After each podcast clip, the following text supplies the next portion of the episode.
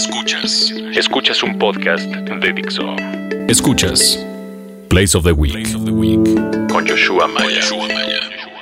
Por Dixo. La productora de podcast más importante en habla hispana.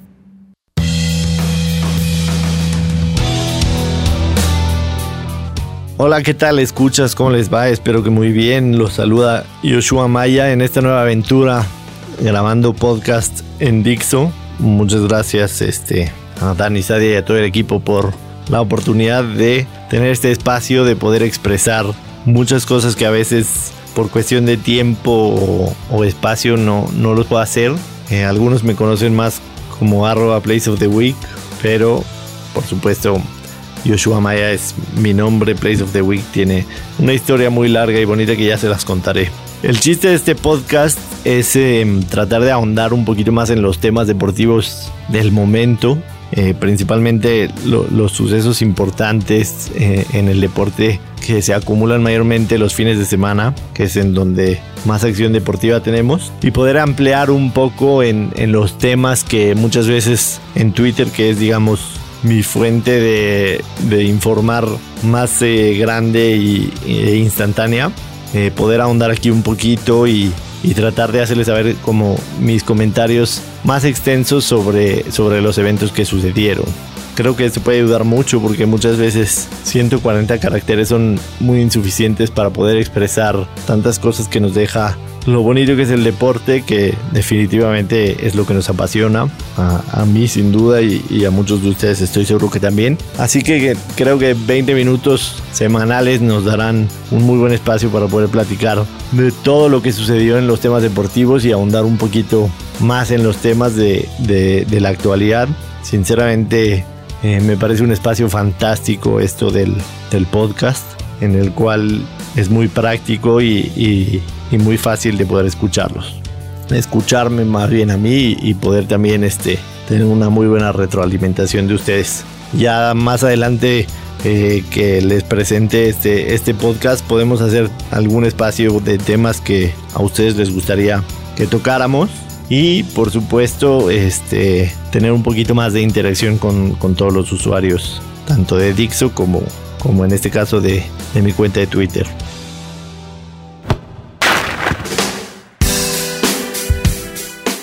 Empezamos con fútbol. Por supuesto, el sábado se celebró la Champions League, la final de la Champions League entre Barcelona y Juventus. Me preguntaba por ahí alguien en, Twitter si, si el evento de la Champions podría compararse con una final del Mundial y me parece que sí, aunque quizás muchos me, me tomen como loco. Pero la Champions es simple y sencillamente perfecta. No nada más vemos quizás a los mejores exponentes del fútbol. En, la final del Mundial vemos a selecciones que, tienen ese límite de nada más usar seleccionados de un mismo país. Me parece que en la Champions tenemos la posibilidad de ver equipos que están formados por, por los jugadores de, todo el mundo. Y en este caso, el Barcelona pues, es un ejemplo de, una pluralidad de nacionalidades que nos hace tener un espectáculo en, la cancha. Eh, una final eh, con muy, muy esperada y no nada más eso, sino que eh, esperada por, por el cuestión de tiempo de que, de que llegara a la final y por supuesto por, por cómo, se, cómo se desenvolvió el partido, ¿no? Sabíamos que Barcelona pintaba para, para llevarse el triplete con, con, este título y así lo termina haciendo. Fue, fue, un partido en el que la Juventus hizo lo que pudo dentro de sus posibilidades, no, no tienen ese ese ataque letal como el Barcelona, pero se sabe defender bien, tienen muy buenos jugadores, una, base con la selección italiana bastante buena, pero definitivamente la baja de Chiellini les termina costando. Quizás no puntualmente en, los goles que, que tuvo el Barcelona, a lo mejor en el primero, pero este, hizo un buen partido la Juventus dentro de sus posibilidades, ¿no? Barcelona, después de un, comienzo un poco incierto, no nada más, no, no, nada más en la Champions, sino en, su liga, tuvo un segundo semestre espectacular y, lo termina por, coronarse con, el torneo más importante a nivel de clubes el, sábado pasado en Turín. El primer gol, una, una muy buena jugada en la que Neymar jala la marca de dos y eso hace que Iniesta entre solo y, lo que hace Iniesta es ser a Rakitic cuando estaba solo en el área, sinceramente majestuoso. Una muestra de lo que es el Barcelona, no hay, no hay egos. Eh, ellos saben que lo más importante de todo es ganar y se comparten la pelota los unos a los otros con tal de, obtener el, objetivo. En el segundo tiempo empata Morata, eh, un gol muy, muy a, lo Morata, ¿no? Lo vimos que así le anotó al Madrid. Eh, siempre es un, es, un, es un killer del área que está siempre esperando la oportunidad. Una muy buena jugada este, que Tevez culmina prácticamente tirando a, la izquierda de Ter Stegen y, Morata cierra eh, eh, la pinza después del rechace para, para poder igualarlo. Pero el Barcelona prácticamente minutos después, con una jugada muy similar, también un tiro de Messi, que sinceramente no, no fue un, peso específico, algo que, que, al Barcelona debe caer muy bien, saber que, que Messi puede tener partidos como este que tuvo en Berlín y, y tener este digamos, un resto de, del equipo que también puede resolver las cosas. Messi tira, rechaza Bufón, cierra Luis Suárez y este, pone el 2 a 1 que prácticamente puso el partido encaminado. Eh, la Juventus trató de ir al frente, pero pues no tenía muchas opciones. En algún momento en la transmisión nos compartían los nombres que habían en la banca de la Juventus y prácticamente la mayoría de ellos desconocidos. Entonces creo que ahí se, se este, se hace la gran diferencia, ¿no? Dos equipos, uno que tiene una profundidad demasiado, demasiado grande como es el Barcelona, teniendo en la banca a Xavi Hernández, a Pedro, este, jóvenes que también vienen de la cantera haciendo bien. Y del otro lado una Juventus que, que tenía muy, muy pocas variantes al frente.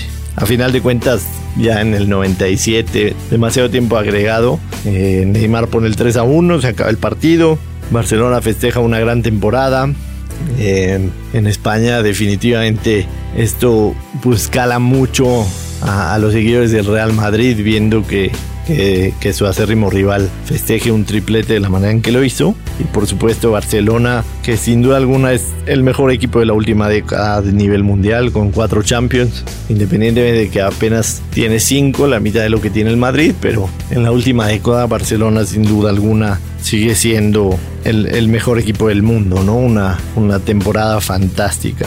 Luis Suárez, hay que recalcar, vino de, de, un, de una situación en el Mundial en donde se le puso eh, bastante feo aquella mordida con, con Chiellini en el Mundial. Y este tiene una gran temporada coronándola con el Barcelona, demostrando por qué fue el, jugador más valioso de la, de la liga inglesa, de la Premier con el Liverpool. Y con el Barcelona pues prácticamente es lo mismo, Neymar también una gran temporada, eh, arriba de 120 goles entre estos tres en, en una misma temporada es sin duda fantástico. Se terminó la Champions, tenemos un, ganador que, sin duda alguna lo mereció y pues esperemos a ver qué nos trae la próxima temporada. En el caso de Barcelona pues tendrán que resolver el tema con Luis Enrique. Se vienen las copas en, hablando de, de, fútbol también.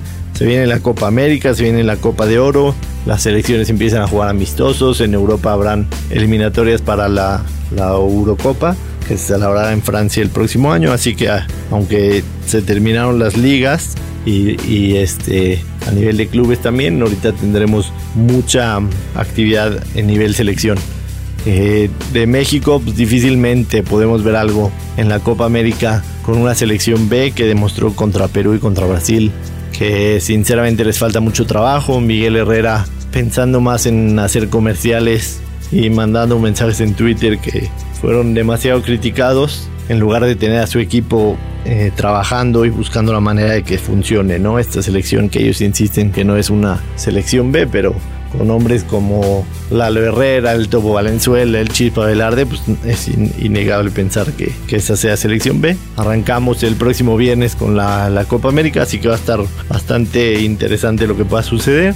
Sin duda alguna Argentina para mí eh, sale como como absoluto favorito para ganarla. Eh, atrás de ellos pondría Chile, Colombia y Brasil prácticamente en el mismo en el mismo escalón y el resto pues quizás está por ahí Uruguay. Eh, México me parece que podría pasar a segunda ronda, pero difícilmente los veo más allá de cuartos de final.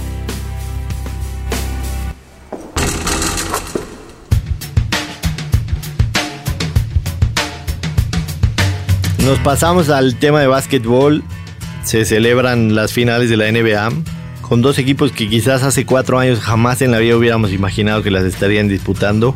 Los Cavaliers de Cleveland enfrentando a los Golden State Warriors. Sin duda dos equipos que tienen, digamos, poca afición, demasiado em, en, sus áreas locales. No son, no son equipos muy comerciales como, como los que dominaron la década de los 70s, 80s. En los 90 por supuesto los Chicago Bulls, en, en los 2000 Miami Heat y, San Antonio Spurs. Estos dos equipos los Golden State Warriors tenían 40 años de no ir a una final. Cleveland jamás la ha ganado. Pero sin duda alguna, en, los últimos años, Cleveland con, con, la llegada de LeBron James se convierte inmediatamente en un equipo este, protagonista. Y los Golden State Warriors llevan un, rato haciendo bien las cosas a nivel gerencial. No es por nada que, que, su gerente ganó, este, su presidente ganó el, el, el, director de la NBA este año. Así que este, dos equipos bastante buenos. Los dos partidos han sido fantásticos. En el juego número uno Cleveland empezó prácticamente dominando el partido desde el principio, con un primer cuarto en donde se fueron ganando por 10 puntos. Eh, Golden State igualó más o menos las acciones en los, en los siguientes dos cuartos, pero eh, se fueron a tiempo extra. LeBron James tuvo el tiro ganador, lo falló. Eh, Ayman Shumpert casi casi también lo, lo mete, faltando prácticamente nada en el reloj. Se van a tiempo extra y Golden State anota 10 puntos sin respuesta y se lleva el primero de la serie.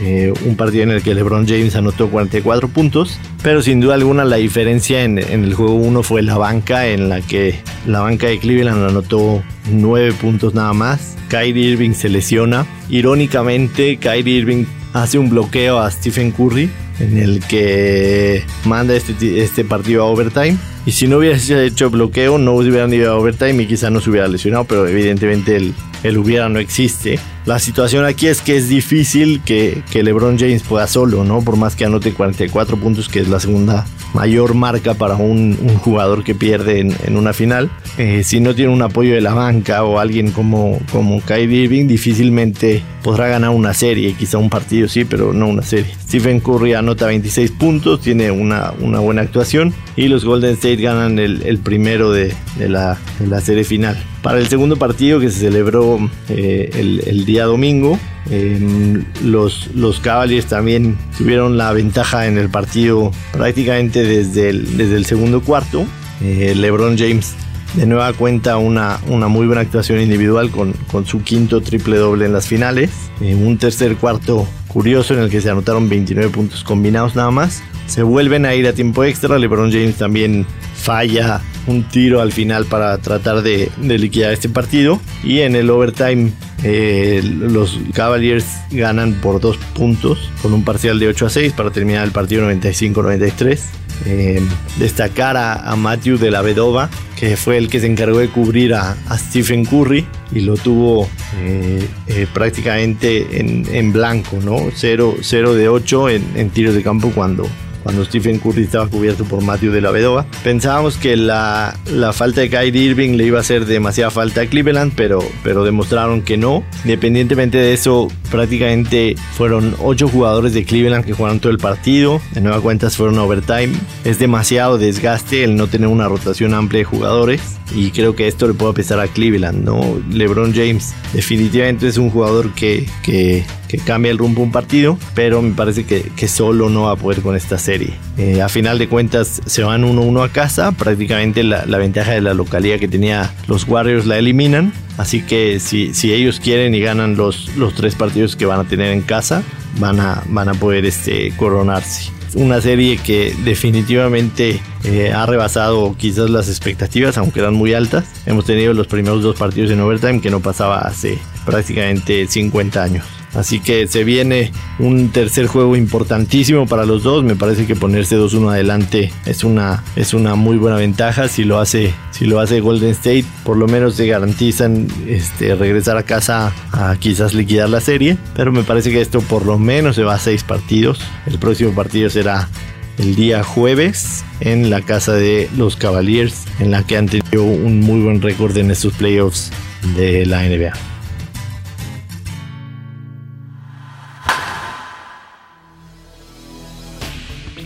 Hablemos un poquito de béisbol. Eh, se pone ya prácticamente en marcha una tercera parte de la temporada. Algunos de los equipos están llegando ya a los, a los 60 partidos, lo que dejaría que, quedaran 100 en, en, la temporada con algunos equipos que, que sorprenden en la Liga Nacional, eh, los Cardinals de San Luis son, son sin duda alguna el mejor equipo, no nada más de la Liga Nacional, sino de, de, todas las grandes ligas, con una marca de 38-19. Sin duda alguna, Matini tiene un, equipo muy balanceado, tanto en picheo como en bateo. Traen una ventaja de 6 juegos y medio sobre Pittsburgh y me parece que se quedarán ahí en el tope de la división central de la Liga Nacional durante un buen rato.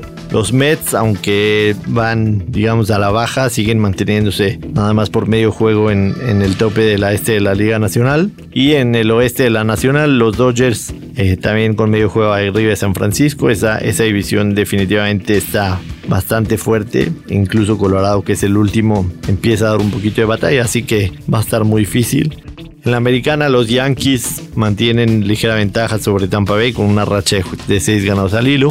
Minnesota, que es una de las grandísimas sorpresas en esta temporada, es líder de la central en la que pensábamos que sería entre Kansas City y Detroit, pero Minnesota con una racha de, muy buenos partidos ganados, principalmente en el mes de mayo, es líder. Y el que más sorprende sin duda alguna es Houston, que en el oeste de la, de la Liga Americana tiene ventaja de tres juegos y medio sobre Texas, que también va en ascenso.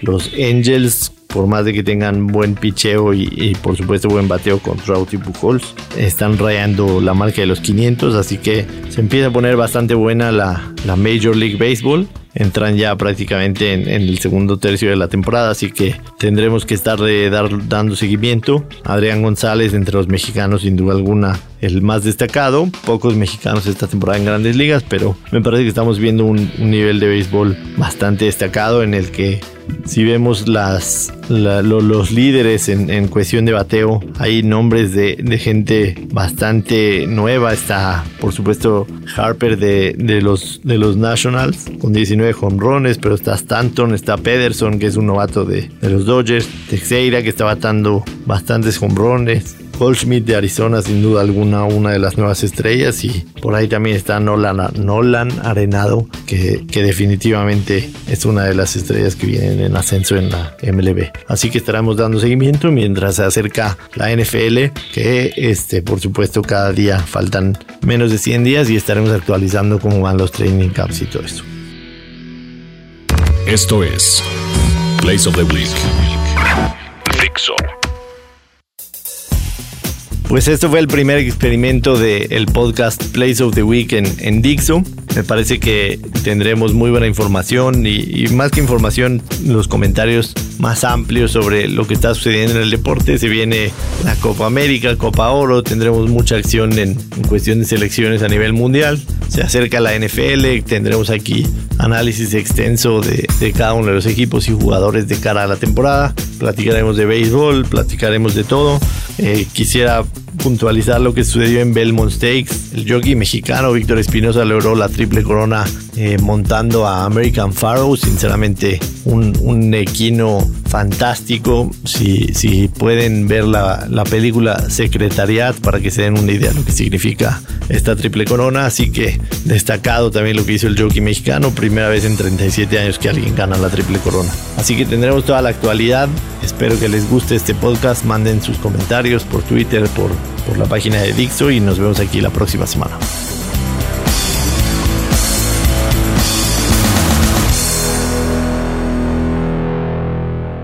Dixo presentó Place of the Week con Joshua Maya. El diseño de audio de esta producción estuvo a cargo de Carlos Ruiz.